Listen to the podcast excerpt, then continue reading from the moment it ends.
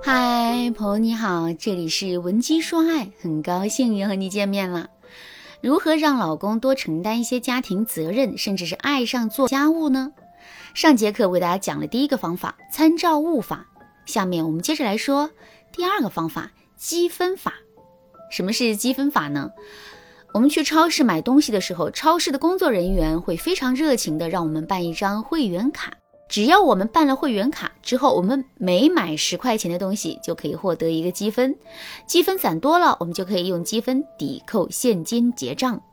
那这个方法对消费者来说啊是有利的，因为他们可以拿积分换钱呐。不过这个方法对商家来说更是有利的，因为它可以促进消费。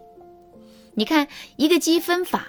实现了消费者和商家的双赢，那么它的作用原理是什么呢？其实积分法的作用原理就是不等价交换。如果超市的工作人员在设定积分的时候实行的是等价交换原则，也就是说你买一块钱的东西就可以获得一个积分，之后你就可以再用这一个积分兑换一块钱的现金，那么超市注定会血亏呀。可现在。超市使用的却是不等价交换原则，也就是十块钱的消费换一个积分，十个积分换一块钱。也就是说，消费者需要消费满一百块钱才能获得一块钱的返现。这样一来，商家就可以在调动起消费者消费积极性的基础上，实现自身利益的最大化。其实，在引导男人多承担家庭责任、多做家务的时候，我们也可以使用这个方法。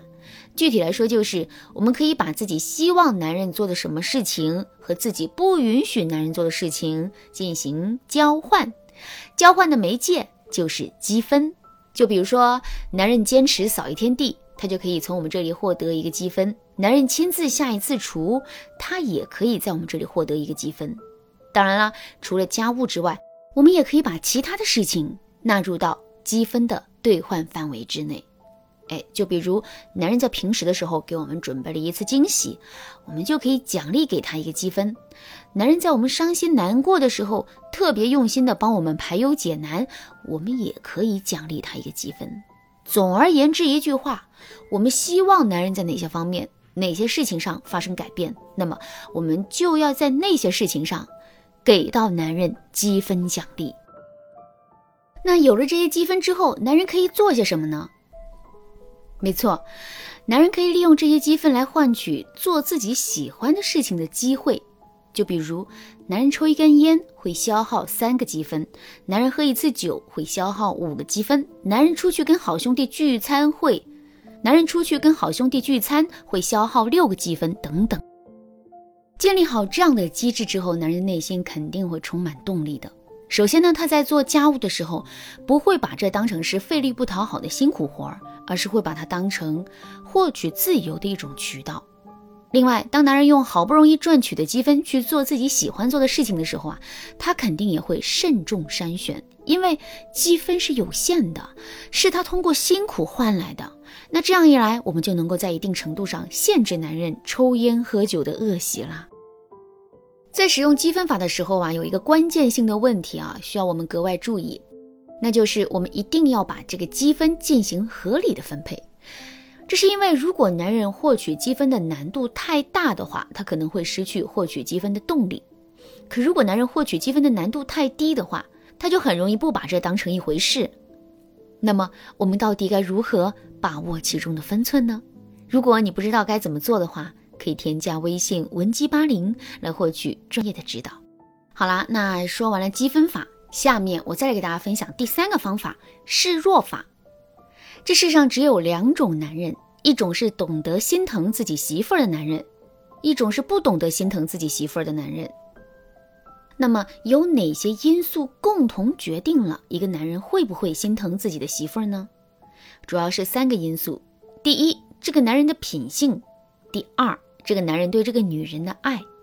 第三，这个女人有没有给到男人心疼自己的机会？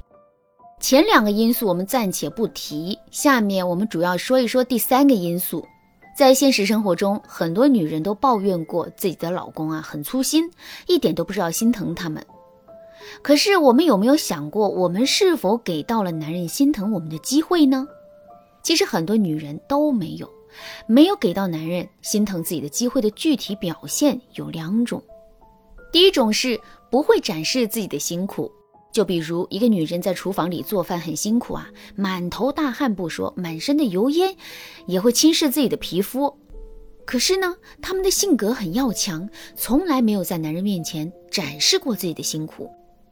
而是一直把所有的委屈都憋在心里，然后慢慢把他们催化成唠叨和抱怨。这样一来，男人不仅感受不到我们的辛苦，进而变得心疼我们，还会对我们产生误会，并心生反感。第二种是女人强大且强势，总喜欢扛下生活中的一切。在生活中，有一些能力特别强的女人，她们能够单肩扛水桶，徒手开酒瓶，根本就不需要自己的老公或者男朋友啊。这样的女人跟男人相处在一起时间久了之后，她势必会扛下生活中的所有，并且她也不会得到男人的疼惜。这是因为人们都喜欢去保护比自己弱小的人或物，却根本不会想到去保护和疼惜比自己还要强大的人或物。这就像你会保护一只猫咪，但是你绝不会去保护一只狮子。听到这儿，大家肯定都知道了。想要让男人愿意为我们分担家务，甚至是爱上做家务，我们就一定要学会示弱。就比如，当我们在厨房做完饭，忙得满头大汗的时候，我们一定不要把汗擦掉，而是要故意让男人看到我们辛苦的样子。甚至，我们还可以假装在做饭的时候中了暑，然后让男人为我们担惊受怕。只要有这么一次，男人对我们的保护欲就会被激发出来。另外，家里那些不得不做的事情，我们都做了。那么，在男人的眼里啊，这些都变成可以不做，或者是完全没必要做的事情了。为什么男人在婚后变得越来越懒呢？其实啊，这就是因为我们承担的太多了。所以，想让男人主动承担家务，我们就一定先要让自己从家务中脱离出来。就比如吃完晚饭之后，家里的锅碗瓢盆没人洗。如果我们主动去洗了，那么男人自然会落得清闲。所以啊，我们不妨假装手受伤了，或者是来姨妈了碰不了凉水，然后呢，把洗碗的活儿直接摆在男人的面前。这样一来，男人就不得不去承担家务了。听到这儿，可能有的姑娘会说：“老师啊，我天生就是一个女汉子，根本就不知道该如何去示弱，这可怎么办呢？”其实啊，这个问题并不难解决。如果你也有类似的苦恼的话，可以添加微信文姬八零，可以添加微信文姬八零来获取导师的针对性指导。好啦，今天的内容就到这里了。文姬说爱，迷茫情场，你得力的军师。